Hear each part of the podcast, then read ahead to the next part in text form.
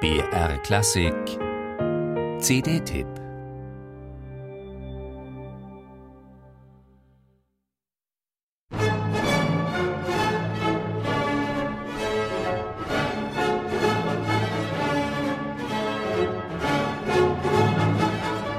Im sommerlichen Salzburg ging es schon Ende des 18. Jahrhunderts festlich zu, wenn sich die Studenten in die Semesterferien oder gar ins Berufsleben verabschiedeten. Zu solchem Anlass schrieb Mozart 1779 seine letzte derartige Finalmusik, die Posthorn-Serenade, Köchelverzeichnis 320. Und die heißt so, weil im zweiten Menuett dieser groß angelegten Freiluftmusik der Signalruf eines Posthorns ertönt.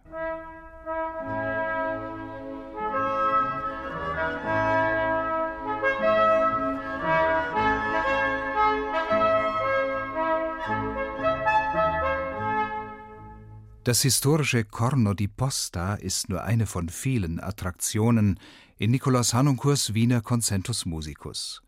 Man kann sich lebhaft vorstellen, wie gut diese Musik auf dem Marktplatz vor der Salzburger Kollegienkirche geklungen haben muss. Ich kenne diesen Platz genau, verrät Hanuncourt im Booklet. Seine Akustik ist ganz hervorragend, man hört jedes Detail. Und das trifft auch auf Hanuncourts Mozart-Interpretation zu.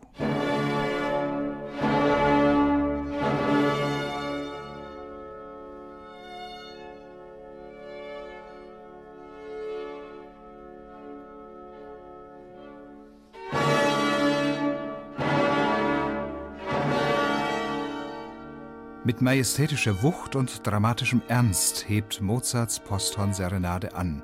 Es geht eben ums Abschiednehmen. Hanuncourt zieht alle Register, wechselt mühelos zwischen Staatsaktion und Tanzboden.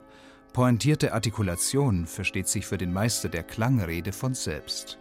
Und er lässt Mozarts Musik mit flexibler Tempogestaltung jederzeit Raum zum Atmen. Das gilt auch für die prachtvolle Hafner-Symphonie, die Mozart 1782 zur Adelserhebung seines Freundes Sigmund Haffner schrieb